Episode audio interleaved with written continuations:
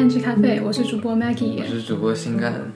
嗯，最近我刚 launch 了一个很大的项目，大概做了半年。嗯，这个项目最开始四个月的时候都做得很顺利，到后来就两个月就开始觉得项目做不完了。嗯，然后最后非常焦虑。我在在此期间学到了很多。我们今天来聊一聊项目管理。嗯，所以你是呃，项目一开始项目预估的时候定了大概六个月要做完这个项目。剩下两个月，快要到 deadline 的那一天，这时候发现有一些未知的东西，之前没有预料到的东情况发生了，所以整个项目的呃交付日期就要改变。这个时候，整个人压力都会特别大，开始赶进度，是这样吗？对对，最后这个项目还是延期了，所以我们也可以待会儿也可以聊一聊这个项目，如果做不完了该怎么办，怎么延期。还有什么可以做的？我们要聊 deadline 的话，就得首先聊项目的预期规划。我们要聊 project estimation。project estimation 在整个软件开发的领域也是非常讨论非常多的一个话题。呃，从一开始的 waterfall 到后来的 agile，到现在的。到现在并不完全是 agile 的各种混合的开发模式，但项目预期从来都是重要非常重要的一部分，甚至有一段时间可能是二零一三年左右吧，在 Twitter 上非常火的 hashtag No Estimates 兴起，也是有很多的 agile 簇拥者觉得，呃，给一个具体的时间，给一个 deadline。对于软件工程来说是没有意义、没有价值的，所以很多人会 hashtag no estimates 来说，我们做项目并不需要 estimate 一个交付日期，我们完全可以用 story points 来管理这个项目要做哪些部分。这个项目呃往后做的话，我们只要 focus on shipping shipping feature，只要交付有意义的 feature。那如果不能在某个既定的日期交付，那也没有关系。对，作为工程师，我还是非常喜欢这个想法的。如果没有 deadline 的话，那感觉我的压力会少很多，工作也会更开心一点。那这个项目，你知道，那那这个 hashtag 的这个运动，你知道它后来成功了吗？呃，我前两天还在 Twitter 上搜这个 hashtag，就二零二零年还是有很多人在讨论，也有一些人写博客专门来讨论 no estimates 这个话题。它的主要想法是，estimation 并不提供价值，大部分时间下，软工程师们给出的预计都是错的，而且你在花很多时间做项目 planning 来给来做预期的时候，是浪费工程师的时间精力，你倒不如把这个时间精力拿去 focus on the important thing，也就是写出更高质量的代码，而且在一些中小型公司会有一些 agile。之外的一些软件工程的操作模式，Basecamp 公司推出的 ShapeUp，他们的理念是以六周为一个单位，一个 cycle，在六周的开始的一周可能会有一个 Shaping Meeting，大家会讨论一下这六周我们大概可以做到一个 feature 的什么程度，我们可以。Release 出去，那剩下的六周我们就尽可能的做出来。如果遇到 unknown 的情况也没有关系，最后六周我们能做出来什么，我们就 release 什么。当六周结束之后，可能花个一小段时间来做一些 refactoring 或者一些 craftsmanship 上的 maintenance，在开始下一个六周的 cycle 的时候再计划。OK，on top of 我们上一个 cycle ship 出来的 feature，我们可以 ship。接下来哪一个 feature？但是可可能在大公司情况也不一定一样。大公司很多时候你要赶一个 conference，你要赶一个 launch day，launch day 你要有一个非常大的产品的发布。那在产品发布之前，可能有几年的时间都是来要规划很多个 milestone，我们要做到什么程度？那每个 milestone，呃，最直最直接的就是要有一个具体的日期，我们什么时候能做完？对对，对于对我你刚刚说到的 no estimate 的这种想法，我觉得是非常有非常有创新精神的，而且可能也会非常非常高效，毕竟可以减少程程序员很多焦虑的来源。但是在大厂而言，根据我所看到的，一般我们都是可能会在年初的时候讨讨讨论整年的 OKR，然后把它分成四个季度，各个季度要完成些什么。对，而且上市公司都会有季度的财报嘛，而且每个财报的时候都要不仅要给出上一个 quarter 的 revenue，还要给出下一个 quarter 的一个 forecast。那这个时候，公司如果要做出这些预测，要给出这些承诺的话，那这个时候如果能够清楚的知道我们公司各个产品线在做哪些产品，他们都在什么时候能够发布给用户。然后用户能能够从用户那里获取多少的收益，这个时候对于整个公司的利润都是有至关重要的意义的。那么从顶向下，呃，每个产品下降到每一个组，每个组。能够达成什么样的 milestone，在什么日期达成？各个组之间可能会有 interdependency。那可能 A 组完成了一个东西之后，B 组才能在这之上完成另外一些 feature。那这个时候，各个组之间都要有一个承诺的日期来完成他们组要完成的东西。对，不仅是财报，还有像最著名的苹果 WWDC、Google I/O 这些，每一年都会告诉。像告诉全世界我要我做了哪些产品，以及我未来可能会有哪些产品。所以我想，像苹果每每一年都会说我要呃什么时候发布新的 iPhone。所以我相信那些程序员和硬件工程师以及产品设计师应该都会非有非常大的压力，要在那个日期之前把所有的事情都做完。嗯，其实不光是 tech 行业，任何行业都要都要有一个清晰的预期。就比如，我们如果要喊一个水电工到家里来修一个东西，你肯定要提前问他，你能不能在周六下午两个小时之内完成？呃，两百块钱能不能完成我让你做的这个东西？如果他呃告诉你，哦，那我 no estimates，我得做了才知道，很可能你就不会去雇他，你可能就雇另外一个能够给你一个清晰承诺的水电工了。对。其实不光是大公司，有一些 open source 的 community 也会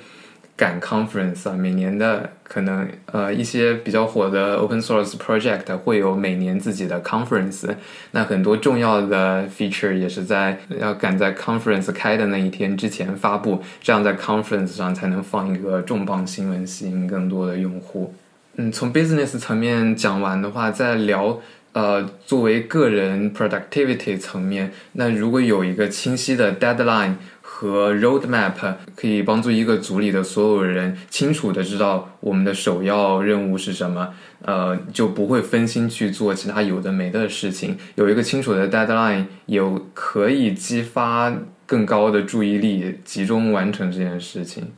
对，一般都是在有产品要 launch 的时候。这种情况下一般都有个 deadline，但是像一些 infra 的呃 rewrite 这一些其实是很多都是没有 deadline 的。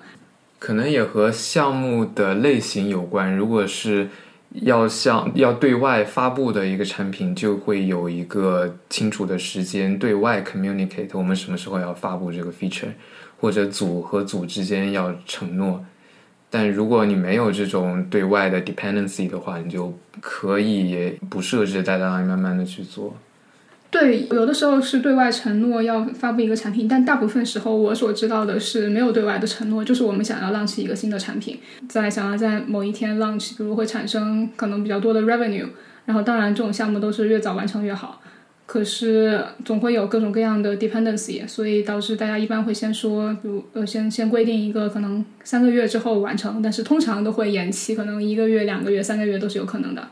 嗯，所以所以听起来这种时候，呃，一开始设置的三个月的 deadline 其实并不完全是一个 deadline，quote unquote deadline。呃，如果你三个月做不完，延期也都是可以的。但这时候最重要的是要提前 communicate。呃，还有还有一个可能影响方面，就是一个组的成员他们的 seniority，这个组的成员是不是非常有经验的工程师？如果这个组的人都是呃不需要 deadline 帮助他们 focus 就能够持续的贡献高质量的代码和产品，那这个时候设置 deadline 让他们花时间来预测他们多久能完成这个项目，完成哪一些 feature，很可能是给他们额外的压力，呃，浪费他们的时间。所以可能也跟一个组的构成有关。对，是这样的。我们再来聊一下我们日常是我们日常工作的组里是怎么做计划的吧。那就拿你刚刚六个月的项目来说，在六个月开始的时候，你们是怎么计划、怎么得出六个月这个时间点的呢？关于项目的时间规划，有这么几种可能，呃，一种是从组组织从上往下的告诉你这个项目我们 想要在多长时间以以内完成，还有一种是这个当这个没有这个上面的要求的时候，由你自己对这个项目做出的规划，你觉得大概多长时间能完成？这个自己指的是一个组的 tech lead，还是就 literally 指你？一般是是负责这个项目的人，就是谁是这个项目的 lead，谁来做这个决定。那所以你们这个项目之前六个月就是 tech lead 预估一下，我们整个项目大概六个月可以完成。之前这个项目其实是领导层的要求，要求一定要在年底 launch，所以就有了要大概要在六个月之内完成。然后 tech lead 会根据这个六个月来画一下我们在六个月之内能完成哪些 feature，每个组的人大概要做多少活，这样派分下来吗？对，大概是这样子。所以是一开始预测六个月你们组。你和你同事要完成的活，在做了四个月之后，发现六个月并完成不了，所以才会有临近 deadline 的时候压力特别大，开始赶项目，这样吗？对，是的。通常到了最后开始实验的时候，然后发现有一些 metrics 就是解决不了的问题，这些就是在之前完全项目项目计划的时候完全没有预预料到的。嗯，那在。最后两个月发现遇到解决不了之前没有预期到的问题之后，你们是怎么处理的呢？我们的处理办法是让更多的程序员来帮忙完成这个来做这个项目。与与此同时，我们也在和上级沟通，看能不能把这个项目延期几个星期完成。但是最后要完成的那个 feature 要 launch 的东西，还是还尽管延期调了更多人，还是还是最终还是完成了。对，是的。所以这就引出了 project management，也是项目管理中非常重要的三个组成部分：time、feature、people。任何项目的管理都是要考虑这三个方面。就以你刚刚的例子而言，你要 launch 的东西就是 feature。如果要保证这个 feature 的按时按质完成，当发现时间有 negative impact，也就是时间需要后延的时候，就需要有更多的人。这时候还最好还是。更更有经验的工程师参与到其中，同时时间可能尽量往后延，这样才能保证 feature 的按时完成。呃呃，还有一种情况也是我身边见过的，就是如果要保证时间的按时完成，在人力上又有限制，不能够调更多的人来完成的时候，这时候可能就会看 feature，或者是调一个更 senior 的 tech lead 到这个项目重新来。规划剩下要完成的 feature，这时候可能会 scope down。之前承诺了我们要做三件事情，然后我们可以重新看一下这三件事情是不是都是要在这个时间点所必要的。如果其中有一件事情并非并非必要，我们可以延到后面的几个 quarter 去完成。那我们现在就可以重点保证另外两个 feature 的完成。这样的话，我们就可以保证 time 这个维度的完成程度。对，是这样的，把一般是大家先优先做更重要的项目，不那么重要的项目就可以稍微延后一点。对，其实不管是呃 waterfall 还是 agile 还是 kanban，任何的项目管理项目进度的推进上都有几个很重要的概念。首先是在项目的开始的时候要保证。整个项目内容和进度的清晰透明，一般会有一个 kick off meeting。在 kick off meeting 之前，整个项目的领导者都会做充分的研究，然后在项目开始之后，要设置非常清楚的 milestone。一个项目要在六个月完成，那每个月要完成哪些东西？每个月划分之后，每个星期要完成什么东西？经常会有。一个大型的项目会有一个 TPM Technical Project Manager，每周要发布进度的 Weekly Newsletter 发给大家，告诉大家这周我们完成了什么，我们之前计划的这一个 Milestone 现在的状态是 On Track 还是有危险，需要大家调要么调度资源，要么重新讨论这个项目为什么被 block 住了。在 weekly update 的时候，每一个组、每个工程师都要尽可能的做到 transparent，在遇到 blocker 的时候，呃，当然是要去努力解决，但是不能自己一头扎进去，不和外界联系。这时候你要告诉老板或者身边的人，你被 block 住了，你有没有一个清晰的预测能够 resolve 这个问题的时间？如果有的话，那是不是影响了之前既定安排的 milestone 的日期？如果没有的话，你要把这一个 risk 非常清楚的告诉你的管理层或者整个项目的负责人。再之后是项目依赖的管理。在一在一个大项目中，各个组之间可能会有非常强的依赖。你们组要做的东西，你们组之后下一周要做的东西，可能是需要有另外一个组前一周完成的。那这个时候，你需要提前的去和那一个组 check in，他们有没有按时完成，他们的 risk 是怎么样的。如果另外一个组不能，如果另外一个组不能按时完成你们的依赖项目的话。你们组要怎么去调整方案？还有一些时候，因为各个组的 roadmap 和工作重心不一样，有的组可能会有很多个 project 同时在做。那这时候你问他们，你们下一个 quarter 或者下一周能不能把一个东西做完？他们告诉你不可以，而你们又必须需要他们先做完这个东西，才能做你们组接下来要做的工作重心。这时候可能会还会有一个 escalation 的过程，escalation 就是。呃，你们两个组的 manager 可能会要和更上层的一个 management 的人来交流，双方把自己现在正在工作的重心列出来，把他们的 business impact 都想清楚。这时候，呃，整个公司作为一个整体，两个组作为一个整体，作为利益共同体，需要来决定，OK，到底是哪个项目更重要？我们下一个，我们下一周或者下一个 quarter 要。集中精力做哪个项目才能给整个公司或者整个 org 提供更大的价值？有的项目可能需要 reschedule，要 reprioritize 放在之后去做。对你，你的总结的非常好。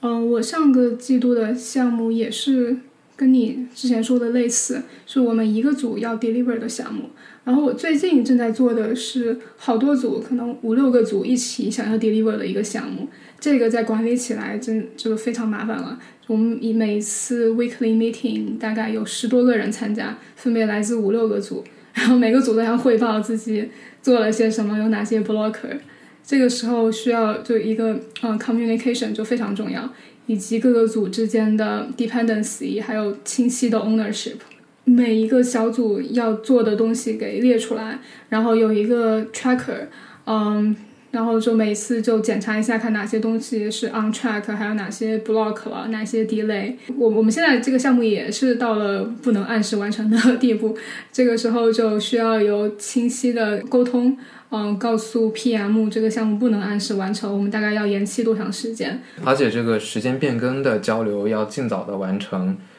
越早比越晚是要好的。对。所以有的工程师在遇到。解决不了的 bug，或者发现之前承诺一周完成的东西，现在可能要两周，就会选择加班加点。但这个时候，更好的解决方式是及早的告诉 project manager 或者自己的老板，自己遇到 blocker 了，可能需要延期解决。这时候，在整个项目项目的进度安排上，会有一个更好的解决方案。对，这也是我从上个项目中学到的。嗯，就是并不是所有的事情都要一个人做，而且你一个人其实根本做不完。与与其你一个人焦虑加班，不如提前一个月告诉老板这个不能按期完成，然后让老板给你更多的资源，呃，让更多的同事来帮你完成这个项目。嗯，所以这种解决办法你刚刚也提了，一个是可能要派更多的人来帮你完成，那这时候有一些机械的确定性的活，你就可以分给其他的人来写，可能你自己就可以有时间去想一些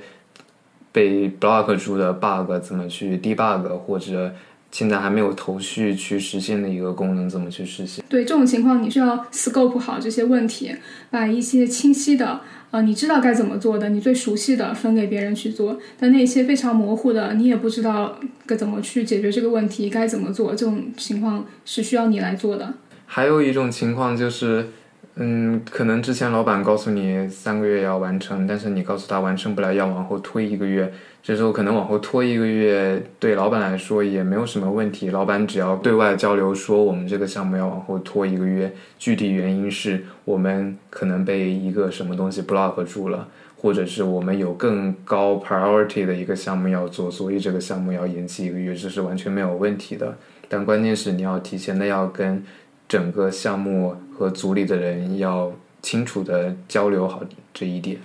对，其实我之前。对项目的预期都非常的不准，我老板还批评过我，我的 estimation 特别的差。但这个 quarter 他还表扬我说我的 estimation 提高非常高。我的经验是，之前我在呃，之前我在每个 quarter 的 planning 时候，老板问我一个 feature 你要花多久完成的时候，我就很本能的根据，我就很本能的去假设。如果我每天都会来写这个相关的代码，那么我大概有两周可以完成。我会告诉老板我两周完成，但实际上可能我一周中有一半的时间都是要处理别的组的人和我的交流，可能问我问题，可能给我 bug report 让我去修。那么实际上剩下的时间两周内可能只有一周的时间是来做这个项目。当把代码写完之后，我要写 documentation，或者是呃写出的 bug，我要在在 launch 之后我要重新去修，那整个项目可能又会需要额外的一到两周的时间。所以这个时候项目就不仅仅是之前预估的两周，可能就是两周的实现加上一周的处理处理呃一周的处理其他组的事务，再加上额外两周的修 bug 迭代。那总共可能就是五周的时间，这所以我之前预估了两周，在老板看来这是非常不准的。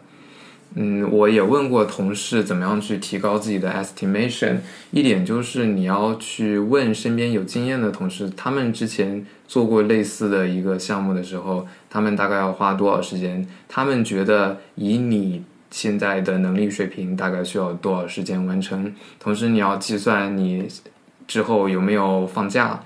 有没有 on call 这些时间都要计入在内。对，其实不仅是你，工程师们都过于乐观，大家都会觉得自己能在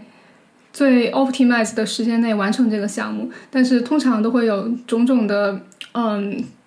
种种的未知因素导致这个时间并不完全准准确。所以通过一个类似的项目来预估这个项这个新项目大概要花多长时间，是一个相对更准确的预预测方法。